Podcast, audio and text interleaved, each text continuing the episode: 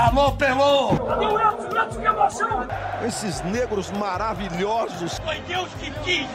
Mas tem o Lodum, sim. como, é, como, é que não, como é que não tem o Lodum? Segue o Baba! Salve, salve, meus amigos, minhas amigas. Está no ar o Segue o Baba. Eu sou Juan Melo e hoje vamos para a edição 93. Nos aproximamos, portanto, do centenário deste podcast. E hoje eu estou com Rafael Teles, meu colega de GE. Globo. E o assunto não poderia ser outro, né? A não ser a dança das cadeiras na dupla Bavi. Bahia e Vitória trocaram de técnicos nos últimos dias. O Bahia demitiu Guto Ferreira e contratou Anderson Moreira, uma mudança que até certo ponto surpreende, mas não é uma novidade do Bahia. O próprio Bahia já fez essa troca em outro momento, em 2018. E o Vitória demitiu Fabiano Soares e contratou João Bussi, uma troca que, convenhamos, não surpreende ninguém que acompanha um clube que vai para o quarto treinador na temporada 2022. Bom, deixa eu dar aqui um alô para o meu amigo Rafael Teles. Tudo certo, Rafa? O que, é que você pode destacar já de antemão desses clubes baianos? Fala, Ru. Fala, galera que está ouvindo Segue o Baba. É muito legal participar mais uma vez aqui e destacar o tanto de coisa que pode acontecer entre uma edição e outra do Segue o Baba, né? A última vez que a gente sentou aqui para conversar, a dupla Bavi tinha treinadores diferentes. Hoje o Vitória é treinado por João Bursi e o Bahia é treinado por Anderson Moreira. E que vão ter missões bem diferentes aí, né? O Bursi assume o Vitória ali desesperado, lutando contra o rebaixamento e com pouquíssimas chances de classificação para a segunda fase da Série C. E o Anderson, apesar de receber um Bahia que não vencia três jogos, encontra o Bahia numa situação confortável, né? O Bahia em terceiro lugar na Série B, ele venceu, encerrou esse jejum e o Bahia hoje tem sete pontos de vantagem para o primeiro time fora do, do G4 da Série B. Então, é uma missão mais tranquila do que a missão que recebe o João Burso no Vitória. Vamos ver daqui para o final do ano quem é que vai conseguir, quem é que vai terminar o ano de forma mais tranquila, né? Quem é que vai conseguir alcançar as metas que receberam, porque apesar do Bahia é, chegar numa posição mais tranquila para o Enderson, é, talvez a meta dele seja mais difícil de ser alcançada, né? Porque jogar, terminar no G4 da Série B, a gente imagina que seria mais difícil do que terminar em 16 da Série C. Mas vamos ver como é que vão ser as coisas aí até o final da temporada. Exatamente, Rafa. E se, aí, se, Sim. se os dois chegarem até o final da temporada, ainda tem esse detalhe. Né? Vamos ver se eles sobrevivem até o final da temporada. Ora, ora. O, o Vitória que pode, é, de fato, encerrar a temporada já em agosto, né? Mais sete jogos na Série C do Campeonato Brasileiro. Mas vamos começar falando do Bahia. O Bahia que enfrenta o Grêmio neste domingo pela Série B, duelo pelo G4 da competição. Mas, Rafa, eu queria começar falando com você em relação à mudança de treinador, né? Porque o Guto deixa o Bahia com 50% de aproveitamento e na terceira posição da Série B.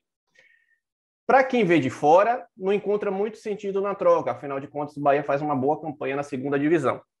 Porém, quem acompanha o trabalho do Bahia desde que Guto assumiu, encontra as suas razões, porque o treinador acumulou ao longo desse tempo no tricolor uma série de insucessos. Né? Não conseguiu evitar o rebaixamento do clube em 2021. É claro que pegou a equipe numa situação já muito desconfortável, muito complicada, mas não conseguiu ter sucesso nessa missão em 2022, caiu na primeira fase do Campeonato Baiano, caiu na primeira fase da Copa do Nordeste e começou bem a Série B, né? O Bahia disputava lá, disputa ainda na parte de cima da tabela, só que acumula resultados pouco convincentes, né? Apesar das vitórias contra Ponte Preta, Criciúma, Esporte, por exemplo, o Bahia jogou mal naqueles jogos e depois disso encarou com o Guto uma sequência de derrotas, né? Em casa, com, contra Chapecoense Atlético Paranaense, esse caso pela Copa do Brasil e Novo Horizontino.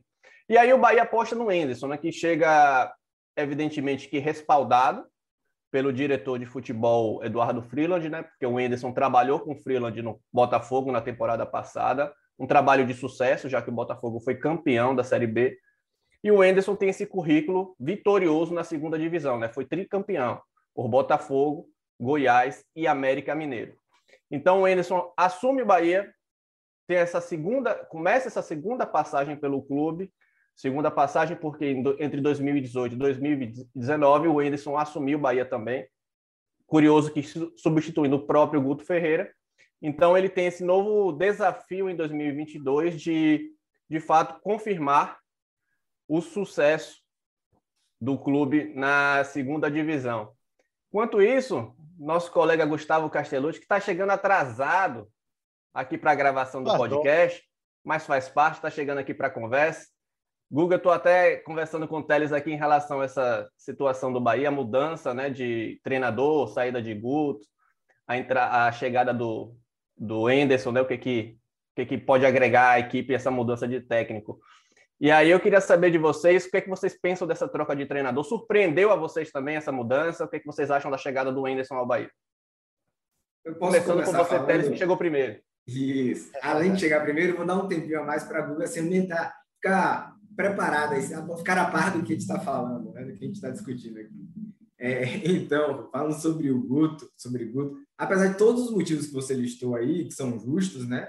Erros que ele cometeu, metas que ele não atingiu, é, foi uma demissão que pegou sim todo mundo de surpresa, inclusive o próprio Guto, né? Não foi aquele jogo que o treinador vai para a partida pensando, pô, hoje ou eu ganho ou eu tô fora, né?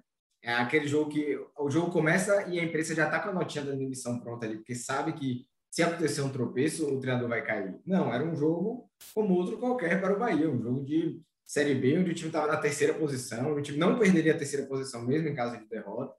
Era um jogo ok, mais um jogo da temporada. E tanto que acaba o jogo, o Guto não é demitido de imediato. Ele vai para entrevista coletiva, ele responde as perguntas, ele volta para casa e ele é demitido ali na calada da noite, né? Uma hora da manhã, muita gente estava dormindo, inclusive eu. E chega essa notícia da demissão de Guto Ferreira por parte do Bahia. Então, é sim uma demissão que pega muita gente de surpresa. Mas, como você listou aí, tinham alguns argumentos que foram usados pela diretoria do futebol, especialmente o diretor de futebol, Eduardo Freeland. E quando a gente começa a investigar um pouco a história, a apurar, tentar entender, para contar para as pessoas por que, que o Guto saiu assim, de maneira tão surpreendente, a gente começa a entender as coisas. E a gente entende que Guto nunca esteve de, de forma segura no cargo do Bahia desde a chegada de Eduardo Freeland. Foi ali em março desse ano. Logo depois que o Freeland chegou, o Bahia chegou, o Bahia foi eliminado no Campeonato Baiano, como se citou, e na Copa do Nordeste. É, o Freeland já queria aproveitar aquele momento para fazer a primeira troca, mas Guto foi respaldado pela direção, foi respaldado por, por Guilherme Belintani, porque ele teria semanas livres até o início da Série B do Campeonato Brasileiro. O Bahia teria ali três semanas para trabalhar. E Guto usou bem essas três semanas. Né? O Bahia começou muito bem o Campeonato Brasileiro. Desde a primeira rodada, o Bahia está entre os três primeiros colocados. Então, o Guto não deu margem para que o trabalho dele fosse questionado em termos de resultado. Como você falou, as atuações já não vinham sendo muito boas, mesmo nas vitórias, não só nessas três derrotas seguidas. Mesmo quando o Bahia ganhava, ele já ganhava ali sem convencer, já ganhava dando mostras de que estava no limite. E vem as três derrotas seguidas. E aí o Freeland não perdoa, ele fala: aqui é a minha chance e ele tira Guto e chama o Enderson, que, como você bem citou, trabalhou com ele no ano passado e tudo mais. É, o que a gente apurou era de que não era nem a intenção de Guilherme Belintani. Guilherme Belintani tentou manter Guto, mas perdeu a quebra de braço para o Freeland. E foi assim a saída de Guto do Bahia. Agora o Bahia é treinado por Enderson, que tem aí que justificar essa escolha na reta final da Série B. Ele praticamente tem a Série B pela frente. Né? O Bahia ainda tem o jogo de volta da Copa do Brasil mas numa situação muito difícil, já que perdeu a ida, joga fora de casa contra o Atlético. Então, a tendência é que a Copa do Brasil acabe por Bahia nessa próxima, nesse próximo compromisso ali no início de julho, dia 12 de julho. É, a partir dali, é a Série B é, terminar entre os quatro primeiros colocados para justificar essa troca de comando.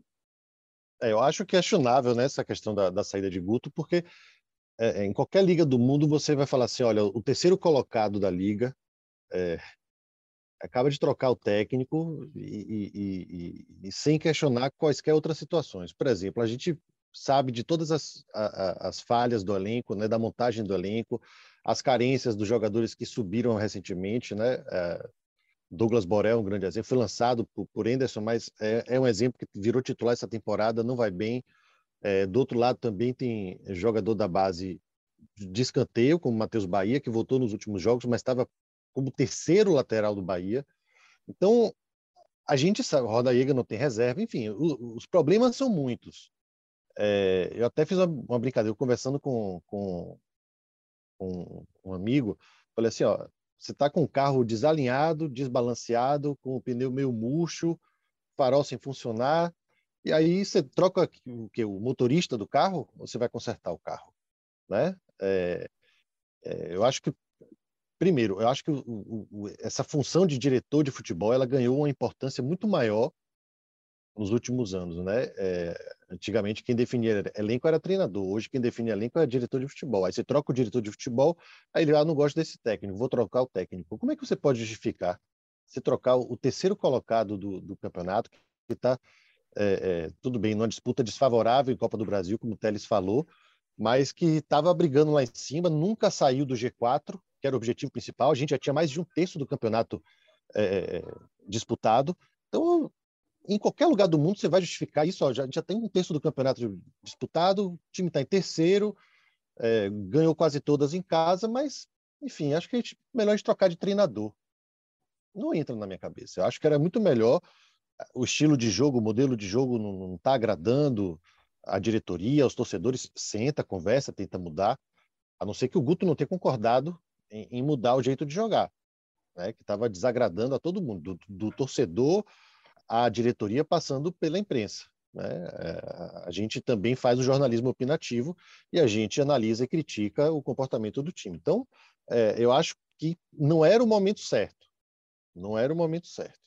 Mas é, a troca aconteceu e acho que o que Teles falou faz todo sentido. A, a, responsabilidade agora é de Anderson Moreira, né? Não é tá com ele agora. Mantém o time lá em cima, faça minimamente o que o Guto Ferreira fez até aqui. É estranho isso, né? É, e vai contra até o perfil dessa diretoria do Bahia, que de fato busca manter os treinadores o máximo de tempo possível até que venha a, a demissão, né? Mas, enfim, já que você citou relação de, de desempenho, Guga, é, queria trazer até a discussão em relação à estreia, né? Porque o Enderson fez só um treino, já teve o primeiro compromisso com o Bahia, mesmo que à distância, né? Porque ele não pôde estar na beira do gramado na partida contra o Brusque, é, porque não foi registrado a tempo, foi o auxiliar dele que comandou a equipe, mas foi o Enderson que definiu o time titular que foi a campo, que é basicamente a mesma equipe da última partida do, do, do, Guto Ferreira, não teve nenhuma mudança drástica na escalação titular. Não, não haveria tempo até para isso, não é? Não haveria eu tempo. Acho que, hum. Eu acho que a maior surpresa foi a ausência de Davó no time titular, né? É... Não sei, ele vinha sendo titular com o Guto. Rildo entrou, é. participou do primeiro gol. É, mas o, o Mugni, como terceiro homem do meio campo, já era uma, uma alternativa usada por, por Guto não tinha muito tempo para fazer muita coisa. De qualquer forma, o Bahia conseguiu vencer esse jogo fora de casa, se reabilitou na Série B e tem agora um confronto na Fonte Nova contra o Grêmio para buscar, enfim, encerrar essa sequência ruim dentro da Fonte Nova. Teles, o que é que você já viu? Você viu alguma coisa em relação ao primeiro jogo do, do Anderson? E também, assim, quais os jogadores você acha que podem ganhar uma sobrevida com essa mudança, né? Porque, para quem não lembra, o Douglas Borel, ele foi lançado no time profissional do Bahia pelo Enderson Moreira, aos 16 anos. Então, e é um jogador que está em baixa, é um jogador que vem sendo vaiado constantemente, é um jogador jovem, né, 20 anos apenas, mas é um jogador que não tem jogado muito bem e tem sido alvo da, de críticas constantemente. Você acha que ele pode ser um, um, um jogador a ser recuperado por Enderson? Tem o próprio Marco Antônio, né, que já jogou com Enderson no Botafogo em diversas posições. E também eu não posso também ser injusto com o Guto, né, porque o Marco Antônio teve diversas oportunidades no Bahia ao longo da temporada. É, o Marco Antônio, inclusive, até ele se lesionar, ele era o jogador que mais tinha disputado partidas da temporada pelo Bahia. É, aí ele fica fora do jogo por suspensão, né? Ele cumpre suspensão automática e se lesiona na volta. E aí, desde então, ele está sem jogar. Mas ele era o jogador que mais entrava em campo com o Guto. Mas eu acho que sim, se, se tem alguém para ser resgatado, eu acredito até mais no resgate do Marco Antônio do que do Borel. É, eu acho que a, a, a, situação da lateral do Bahia é bem complicada e a diretoria vai atrás de reforços. Agora, quando abrir a janela de contratações, a segunda janela de transferências. É, então, eu acho que aí vai chegar alguém para ser titular. Não acho que a torcida do Bahia vai falar, ah, não, não acho que a diretoria do Bahia vai pensar, não, o Anderson vai resolver aqui com o Borel, vamos dar esse voto de confiança. Acho que o Bahia não pode dar esse voto de confiança, até porque é um ponto que tem sido muito cobrado pela torcida. E aí tem até a questão de não de fazer a imagem, né? Ali perante o torcedor, dizer, ó, oh, não, eu contratei. Se o treinador não resolveu aí, já não é problema meu, mas a diretoria fez a parte dela contratou. Então, acho pouco provável que a diretoria do Bahia aposte nessa relação aí de, ah, Anderson lançou Borel, vamos confiar nele. É, o Bahia deve ir atrás de lateral que chegue para ser titular tanto na direita capaz, talvez na esquerda não, porque pode ser aí que o Matheus Bahia é, ganhe sequência, e ele já é um jogador mais, mais rodado né, do que o próprio Barão, que também é muito jovem. Mas a situação do lateral direito é bem complicada, porque as outras opções, é, o André é ainda mais jovem e não fez uma boa partida também nesse, no, contra o Brusque. E tem o Jonathan que está escanteado também, né? Também trabalhou com o Mendes no Botafogo, apesar de ser reserva, mas está escanteado no Bahia. Então, se for para alguém ser resgatado, eu vejo com mais possibilidades esse alguém ser Marco Antônio, que foi um dos destaques da Série B ano passado com o Botafogo, treinado por Anderson, do que o próprio Borel. Em relação a novidades no time, é, eu concordo com você muito pouco, né? Só um treino, só um jogo. Mas o que a gente viu foi um Beck que continuou jogando mal. Anderson é, saiu dali do. O Guto, apesar dele já ter usado quatro homens no meio campo, não era o comum com ele, né? Ele fez um teste. E Anderson repetiu esse teste, entrou com o Mugni, jogou bem aberto ali pelo lado direito. Mas o Bahia não jogou bem também. Não sei se Anderson vai manter essa aposta para essa próxima rodada contra o Grêmio, se ele vai tentar colocar três homens de frente, porque o Bahia fez uma partida muito ruim, muito abaixo contra o Brusque.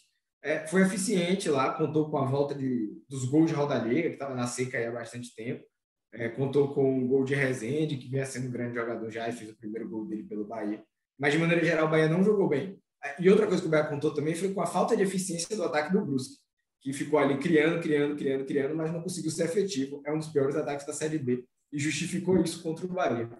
Porque em termos de volume, em termos de criação, em termos de atitude, o Brusque foi muito superior ao Bahia durante os 90 minutos, principalmente nos primeiros 45. É, então, o que a gente espera por esse próximo jogo é que o Bahia não precisa nem apresentar grandes revoluções, mas que ele seja um pouco melhor do que foi o primeiro Bahia de Anderson. Na partida, na estreia de Anderson, né, como você comentou, ele não estava no banco, quem deu entrevista no final foi o auxiliar dele, que até confirmou isso, né? O auxiliar dele falou: não, hoje a gente não jogou bem, mas o mais importante era vencer. Para o futuro, vamos tentar alinhar as duas coisas, desempenho e resultado. Pode ser que não já venha contra o Grêmio, mas a gente espera uma melhora, que o Bahia gradativamente venha melhorar nas próximas partidas, porque a primeira impressão foi muito ruim.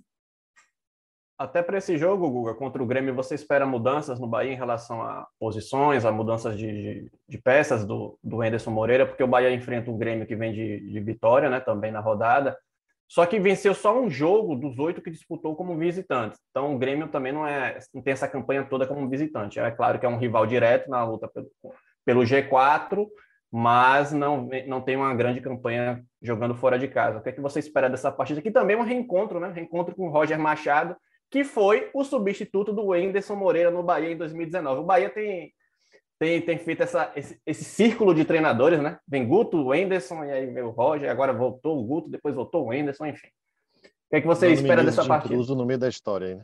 É, ainda tem um da Bove mais para frente, enfim. É, pois é. Mas, enfim, para essa partida vai ser um jogo duríssimo, né? Um jogo complicado, apesar do Grêmio, é, eu acho que tem bons valores, tem bons jogadores, mas não encaixa, teve dificuldade contra o Londrina, eu assisti parte do jogo, é, fiquei alternando né, entre o, o, Quando parava o jogo do Bahia, eu corria lá no Grêmio, vi um pouquinho. É, teve muita dificuldade, foi um jogo duro, né? Saiu cansado de campo e, enfim, tem um time muito experiente, muitos jogadores experientes também. É, vai ser um jogo bem complicado. Vai ter a mudança obrigatória de Rildo, né? Eu acho que Davó deve ganhar essa vaga. Jacaré já, já mostrou por A mais B que não, é muito melhor jogando 20 minutos do que jogando 70, 60, sei lá quantos. Mas é, é muito melhor ele como opção de segundo tempo para botar aquela, fazer aquela fumaça, aquela faísca, é, é, até de certa forma alterar os ânimos do adversário. Isso faz parte da disputa dentro de campo. Agora, eu acho que para ser titular, eu acho que é mais eficiente. Ou, ou, Davó ou algum outro jogador que possa fazer aquela função. Não, não enxergo no momento alguém. Acho que Davó é o que está com mais frequência, com mais ritmo de jogo para entrar ali na vaga do Rildo. Meio de campo, não tem muito o que mexer. É só se decidir se vai jogar com, três ou com quatro. Se ele manteve quatro na última partida, acho que ele vai manter de novo com o Grêmio, até dar uma segurança maior na, na linha de marcação de meio de campo. Né? como eu falei, é um time muito experiente, muito rodado, sabe os atalhos do, do, do, do campo e do campeonato. E na defesa fica a questão da, da lateral. Borel volta. É, André não foi muito bem, mas é, a pressão em cima de Borel é grande dentro da Fonte Nova. Ou Anderson bate no peito e banca e fala assim: ó, eu estou escalando, se alguém tiver que me vaiar, me vai. Eu assumo isso aí, tá? Ou ele mantém André meio que para ter um, um, uma segurança maior em relação a essa questão comportamental, questão é, mental dentro de jogo para não ter tanta pressão assim. Jonathan, eu acho que só se ele treinar bastante e convencer o Enderson de que pode voltar a disputar vaga, porque ninguém lembra mais, né? Que tem aquela icônica entrevista de Guto Ferreira que ele pergunta: Jonathan, que Jonathan? Né? Nem ele lembrava que estava no elenco mais. Na esquerda, eu acho que também está bem aberto. É, eu acho que dos três, Djalma, para mim, seria a terceira opção. A, a, disputa ficaria entre Luiz Henrique e Matheus Bahia, mas é aquela coisa. Treinador novo é que nem chuteira nova, todo mundo fica empolgado para jogar. Eu acho que com o Anderson vai ser assim. Mesmo o, o Luiz Henrique, que acabou perdendo espaço, saiu vaiado é, é, da Fonte Nova, eu acho que ele vai treinar que nem leão aí para tentar reconquistar a vaga como titular. Isso aí só os treinos vão dizer, só o trabalho do dia a dia. Foi tudo muito corrido, né? Ele chegou, fez aquele a primeira atividade, não sei nem se dá para chamar de treino, porque não, não dá para exigir muito do jogador na véspera da partida, depois de uma viagem cansativa. Aí volta para Salvador, também tem um espaço muito curto de preparação.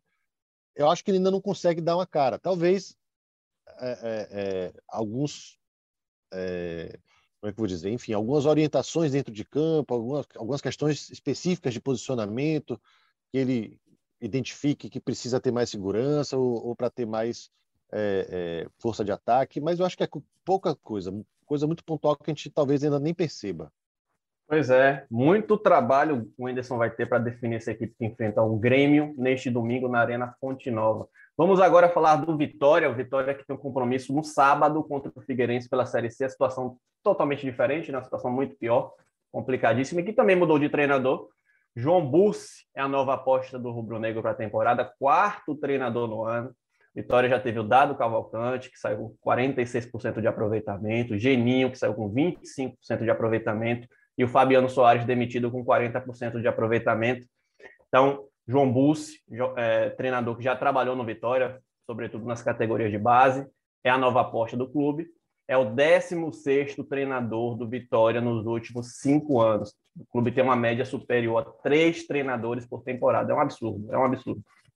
E o Bussi vem com essa nova aposta, estava no Cianorte, trabalho longevo, né, diferente do que encontra no Vitória, né? Trabalhou por mais de dois anos no Cianorte, disputou a Série D e é a nova aposta do Rubro Negro. Guga, aproveitando você, já, já porque o Tele já falou sobre, mais sobre essa mudança do treinador no Bahia, o Vitória eu tenho a impressão que ele sempre tenta as mesmas cartadas para resultados diferentes. Não, é? não consegue ter sucesso desportivo e aí aposta na demissão de treinador para ter, ter alguma sobrevida, como se o problema fosse apenas a, na beira do gramado. Para você, eu duvido também que você tenha se surpreendido com essa mudança diante do histórico do Vitória. Mas o, qual, qual a análise que você faz dessa nova cartada da diretoria rubro-negra? É uma, é uma cartada que dá alguma segurança de melhora de resultado? Eu acho que não. Eu acho que não. É, como você falou aí, não é de hoje que isso vem acontecendo no Vitória, né? O número excessivo de contratações, mais da metade seguramente não dá certo, acaba indo embora ou não fica nem para o ano seguinte. Uh, técnico, a mesma coisa, às vezes nem dá tempo de, de alguns trabalharem direito, né? Lembra o Mazola Júnior. Mazola Júnior foi, foi, foi, quantos jogos? Cinco, seis? Quatro, quatro. Quatro, quatro jogos. Nem deu nem para conhecer quem é ele, como ele gosta de jogar, quais jogadores ele tinha preferência. Não dá tempo de você analisar. Geninho saiu esse ano também, de uma hora para outra, sabe? É, não sei, às vezes parece, sabe, que, é, que, que é um, um espelho de algo político da vida política da gente. O é que se faz quando você quer ganhar popularidade? Obra, porque todo mundo vê. Então, você contrata 31 jogadores na temporada, você. Ah, tá ruim, vamos lá, troca o técnico, que é a figura simbólica, a pessoa que fica lá na frente comandando o time. Ah, tá ruim, troca o técnico. Ah, tá ruim, troca o técnico. Mas e aí, vai ficar trocando de técnico e de presidente a cada mês, a cada ano, a cada temporada? Não dá, o clube tem que colocar o pé no chão, se organizar, entrar em acordos internos para estruturar. O, quando as pessoas param para falar de futebol comigo, bom, geralmente questionam assim: Pô, será que o Vitória vai virar um Santa Cruz? A primeira, primeira, primeiro time que eles comparam é o Santinha. Né? Tá lá penando na Série D, só para a Série C, só para a Série C, desce, fica, sabe? Desanda. O Wallace o próprio Wallace, jogadores, que o Vitória não podia virar um Paraná. Então veja como, como já estão comparando. Já ouvi gente falar assim: ah, será que vai virar uma portuguesa? Não veja as comparações. Times que já foram tradicionais, disputaram o final de campeonato, como a portuguesa lá em 96, e que sucumbiram, mas nenhum desses aí tem a, só o Santa, talvez, né? Tem a torcida que o Vitória tem. O Paraná não tem, a portuguesa não tem, com todo respeito às tradições e aos times, mas não tem a torcida que o Vitória tem. Não divide o protagonismo dentro do estado como o Vitória divide. Só o Santa, com o Náutico, com o, o esporte. Mas fora isso, e o Vitória está realmente, veja, a gente está aí, é, é, mais da metade do campeonato já passou, a gente está fazendo cálculo para não cair, para o Vitória não cair. A chance de acesso é de 2%. A de queda, é, não, nem sei quanto está agora. Quanto é? 51%. 51, estava em 46, né? Isso. Veja como já subiu. É, para classificar, tinha que vencer seis em oito jogos. E agora? Um jogo a menos. Então, a, a areia da ampulheta ela vai caindo, vai acabando o tempo. E o Vitória está aí, vai apresentar o 31 jogador no, no, último dia do mês de junho, podendo ter uma temporada só até agosto. É isso, o Vitória acabou de. Acabou, não, está na iminência né, de contratar mais um jogador, Gabriel Honório, né? Estava no Londrina, para disputar só sete jogos. Imagina um jogador sair de um clube para vir aqui no estado. Quer Me pergunto, Juan, que diferença? Com, com, todo respeito ao jogador, é, é, não conheço o histórico dele, sabe? Sei que passou por Londrina, tudo mais, mas nunca, nunca vi jogando. Estou sendo bem sincero. Mas é ele quem vai resolver os problemas do Vitória faltando sete rodadas? É, é, é, se contratasse Gabriel Jesus, ele solucionaria o problema do Vitória em sete rodadas? E Charlison, que está indo para o Tottenham, solucionaria o problema do Vitória em sete rodadas? Eu acho que não. Eu acho que não. Jesus, pelo menos um milagre, podia tentar fazer. Né? Só assim. Só assim. E olhe lá. É, eu acho que um milagre só não seria suficiente, viu? Aí, é, aí é isso. É isso. A minha questão não é nem a questão técnica do jogador, é aquela música do Esclético Banana, uma andorinha só não faz verão, meu amigo. Você tem 11 jogadores em campo, você vai trocar um. Dessas contratações todas que o Vitória fez, quem encaixou, quem acertou? Só Rafinha. Só, só Rafinha. Só Rafinha. Em, em compensação, quem não encaixou, quem não acertou são muitos, né? Só de que foram embora já são nove. Quase pois 30% é. aí das contratações já deixaram o clube e a gente está em junho. É, isso. Vamos ver. Tomara que Gabriel Nório chegue lá e encontre a posição e acerte tudo, que o Vitória consiga se safar. Tomara. Mas é, é difícil crer que um jogador chegue com, tendo dois meses de contrato, né? Possivelmente, deve estender se o Vitória. Sei lá, tem, tem que ter a cláusula, né? Vai que o Vitória consegue classificar. Tem que ter a cláusula no contrato lá, mais tantos meses. É. Mas, teoricamente, julho e agosto só, pô. É para é. conhecer os caras, saber como é que joga, como é que gosta de receber a bola. Se é canhoto, se é destro, se, se sabe toca, se toca bem curto, se toca bem longo, se sabe lançar, se não sabe, se é bom de domínio, se não é. Tem que saber, pô, todos, todos. Pois é, se deu, se deu errado com 30, né, contratações, o que, que, que, garante que vai dar errado com a 31 primeira? Pode ter sucesso, a vida é assim. Mas, Tomara. Pois é, até chamou atenção, Teles, é, essa, essa semana, né, o, o Fábio Mota, ele fez um desabafo, né, para a Rádio Metrópole, não sei quem, quem ouviu, em que ele voltou a falar de como assumir o clube, né, cheio, endividado, cheio de problemas administrativos, com dificuldade para contratar. Em suma, dizendo que é, os problemas do Vitória são anteriores a ele e dificultam o trabalho dele, que é, está tentando fazer o máximo. Enfim, eu tenho sempre a impressão de que essa, essa diretoria do Vitória é, sempre vê que o inferno são os outros, né? O problema são, os problemas são os outros. O, o Vitória não consegue enxergar a, as suas dificuldades, os seus problemas. É, é, é, curioso que quando essas novas gestões vão assumindo o clube, todas pregam que é possível reestruturar o Vitória, que é possível brigar pelo acesso, brigar por coisas maiores, mas na hora do vamos ver, isso não acontece e acabam culpando outras pessoas ao invés de olhar para si. É, e aí, como o Guga falou, vem, vem o Gabriel Honório, que é a próximo de ser a 31 contratação, vem a, as quatro mudanças de treinador. E eu acho que, que, que a diretoria do, do Vitória não enxerga o quanto isso também pode ser maléfico para o clube nos próximos, próximos anos, né? Porque o Vitória está se desfazendo na mesma velocidade que contrata jogadores, né? Então, nem sempre as, a, a, essas rescisões, principalmente com técnicos, não são, são onerosas ao clube. E tem esse problema para o futuro também. De quem, para você, Teles, de quem é culpa, ou de quem é culpa não, de qual o principal, maior problema dessa, dessa diretoria do Vitória que não consegue fazer o time minimamente sair ali da, do bolo da luta contra o rebaixamento?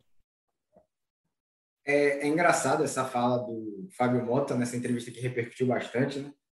Porque quem ouve ele falar assim pensa que ele assumiu o clube semana passada. Parece que ele chegou no Vitória semana passada e encontrou essa bagunça aí, que ele não tem culpa de nada. O Fábio Mota vai fazer um ano à frente do Vitória. Ele, ele fez todo o planejamento dessa temporada, inclusive em dezembro do ano passado, quando o Vitória tinha que correr contra o tempo para contratar jogadores porque ia ficar punido pela FIFA ele se orgulhou muito da montagem do elenco que ele estava fazendo. Né? Ele batia no peito para dizer: não, aqui é planejamento. A gente está em dezembro e já tem 14 contratações feitas. O elenco do ano que vem já está montado. Eu já tenho um time para a temporada inteira. Ele se orgulhou muito disso. E agora parece que ele se esqueceu disso, né? Que ele contratou 14 jogadores ali num período de 15 dias, mais ou menos, e jogadores que não renderam nada. Por que será, né? Por que será? Será que talvez ele foi um pouco apressado para contratar o jogador? Não deu para avaliar direito o jogador, né? e aí chegaram jogadores que não corresponderam dentro de campo. É, a, as diretorias do Vitória vivem esse ciclo aí que você citou. É, na hora da eleição, todas as chapas se apresentam como a solução dos problemas. Não, a culpa do Vitória é de quem está agora, eu sei solucionar o problema, eu vou fazer isso e aquilo. E aí, quando assume a gestão, é, ele vai lá e fala: Não, já estava assim quando eu cheguei, a culpa não é minha, não. Eu só queria ajudar, a culpa não é minha, não. Eu não fiz nada de errado. E a gente vê isso acontecendo sucessivamente sei lá, desde 2014, 2015, 16, 17, 18. E é complicado, fica complicado para o torcedor. Essa entrevista de Famota pegou muito mal para ele. Ele já não, ele no começo ele conseguiu até com disso, na base dos custos, na base de muitas contratações, o torcedor adora contratação, talvez por isso as 31. Ele conseguiu tapear o torcedor por um momento ali, mas os resultados não vieram, o torcedor foi pegando raiva, foi desgostando, e essa, essa entrevista talvez tenha sido a última pá de cal ali, Se ele pensava em uma reeleição, eu acho que ele pode já não pensar nisso, em seguir no cargo. O Vitória vai ter eleição agora no final do ano. Eu acho que ele já pode não pensar nisso, porque essa coletiva pegou muito mal. Ele deu algumas declarações ali que acabaram colocando o Vitória numa situação de chacota, né, diante dos rivais. É, em relação a de quem é a culpa, é complicado. É complicado dizer qual seria a solução, né? e citar culpados, assim, nominalmente, porque o Vitória vem nesse ciclo há muito tempo, há muitos presidentes, há muitos gestores, e ninguém consegue resolver. É, talvez seja o caso do Vitória passar por intervenção, como foi com o Bahia, né, no passado recente, em que tiveram que pessoas de fora chegar ali assumir o clube, enquanto o clube se reestruturava, enquanto novas pessoas, é, novos tricolores botavam a cara ali para tentar mudar o panorama político do clube. Talvez seja isso que o Vitória precise, não sei. Mas que o Vitória precisa de mudanças, no cenário político, isso com certeza ele precisa. E dificilmente acredito que, apesar de ter uma eleição chegando aí, eu acho que dificilmente essas mudanças vão vir nessa eleição. É, eu, o que eu acredito é que a gente vai acabar vendo mais do mesmo. Mais grupos se apresentando como soluções e no futuro falando, não, já estava tudo assim quando eu cheguei, eu não tenho culpa de nada. É, Meu medo é que é, isso apresse, por exemplo, a, a entrada de uma SAF no clube. Porque no desespero, clube desvalorizado, situação complicada, vão com SAF, é a solução de todos os problemas. E aí pode comprar maçã achando que está comprando laranja. Hum. Esse é o meu medo. Né? A, a, situação de desespero, a situação crítica pode levar a tomadas de decisões equivocadas. Que Teres falou, eu acho que é, é muito importante. Talvez é, uma intervenção, né? e aí o torcedor é, pode até lembrar do fato do Bahia e tudo mais, mas é, intervenções acontecem em empresas também, né, em, em bancos, em, em, empresas particulares e tudo mais. Então, às vezes é necessário para poder colocar os pés no chão, colocar as contas no lugar, colocar novas pessoas para gerenciar o clube, para é, é, se aventurar, como os, os, os, próprios presidentes gostam de falar, né? É, que às vezes não estão lá porque querem, estão lá porque foram conduzidos ou porque a situação política do clube acabou os colocando lá. Mas o clube precisa andar para frente. É, exatamente. Situação que a gente volta e meia comenta aqui, na, absolutamente nada muda. Vitória tem esse compromisso de sábado contra o Figueirense pela Série C, lembrando que o Rubro Negro tem 51,6% de risco de rebaixamento para a Série D. Pensem aí vocês, o Vitória está lutando para permanecer na Série C. E digo mais, temos três times dos quatro baianos na Série D, três estão brigando para subir. Bahia de Feira no G4, salvo engano ainda está, né? Quem saiu foi o Juazeirense só. Juazeirense e Jacuipense. Acho que o Jacuipense permanece, o Juazeirense saiu, mas está ali na cola também. Tinha dormido no G4. Então, a, ainda é a primeira fase da Série D, ainda tem muita água para rolar debaixo dessa ponte, mas os times estão brigando bem. Então, veja como pode haver até essa inversão de divisão. A gente pode ter um Vitória sendo rebaixado para a Série D e tendo um clube do interior entrando na Série C. Podemos, imagine, é imagine o Bahia subindo para a Série A. Pois é. Então, veja como fica crítica a situação do clube. Não estou dizendo que isso vai acontecer, mas há possibilidade. No Campeonato Baiano, essa inversão já até aconteceu, né? Primeiro que a gente tem um clube do interior como bicampeão, bicampeão. estadual, e a gente tem um Vitória que há quatro anos não participa do mata-mata. Tem quatro anos que o Vitória não consegue ficar entre os quatro melhores colocados do Campeonato Baiano. Então, tem sempre três do interior, pelo menos esse ano foram quatro, né? porque nenhum Bahia passou mas tem pelo menos três clubes do interior sempre à frente do Vitória no Campeonato Estadual. Pode ser que a gente veja agora também um clube do interior à frente do Vitória no Campeonato Nacional. Seria, tem três também. Pelo menos ao meu ver, é. Tem três seria, é, Aí sim o fundo do poço. Né? A gente já viu o Vitória na terceira divisão, é, lá no passado, lá em 2006, mas viu o Vitória ser, fazer uma terceira divisão que a gente esperava, né? uma impositiva, subir no mesmo ano. E esse ano não. Esse ano a gente viu o Vitória brigar mais uma vez contra o rebaixamento. É, seja talvez aí o pior momento da, da história centenária do Vitória. Lembrando que o comparativo com os clubes do interior, claro, é em, em relação à estrutura. Né? Estou é, falando do Bahia de Feira, que é um clube moderno, um clube novo, que tem seu próprio estádio, que tem sua própria sede, sua própria concentração, mas isso é de poucos anos para cá. Então, é um clube que está se estruturando, que está ganhando uma cara, que não conseguiu né, ser campeão baiano nos últimos anos, mas que estava ali sempre na briga. Né? A gente tem o Atlético de Lagoinhas, por exemplo, que é o bicampeão, mas que está mal na Série D. Então, a gente está falando aqui de estrutura dos clubes do interior, que é são estruturas menores que Bahia e Vitória, claro, né, que estão aí na, na briga das principais divisões do país há décadas. Exatamente. Tudo isso, como a gente já citou várias vezes aqui, faz parte do apequenamento do Vitória ao longo dos últimos anos. Chegamos ao final desta edição do Segue o Baba, edição de número 93. Quero agradecer a você, Gustavo Castellucci, e a você, Valeu. Rafael Teles. Obrigado, desculpe o atraso. Tá perdoado. Devo, devo, vou pagar seu almoço quando você vier trabalhar aqui, sair de home ah, office. Perfeito, é? perfeito. Chego já já, daqui a pouquinho. Pronto. Estou te esperando. Pague seu almoço hoje. Fechado. Valeu, Guga. Valeu, Teles. Valeu. Um abraço, galera. Valeu, Ru. Valeu, Castelo. Até a próxima. Tamo junto. Valeu, pessoal. Segue o Baba toda sexta-feira no seu agregador de podcast favorito. Forte abraço. Alô, Pelô! Cadê o Elton? O Elton, que emoção! Esses negros maravilhosos! Foi Deus que quis! Mas tem o Lodum, sim. como, é, como, é que não, como é que não tem o Lodum? Segue o Baba!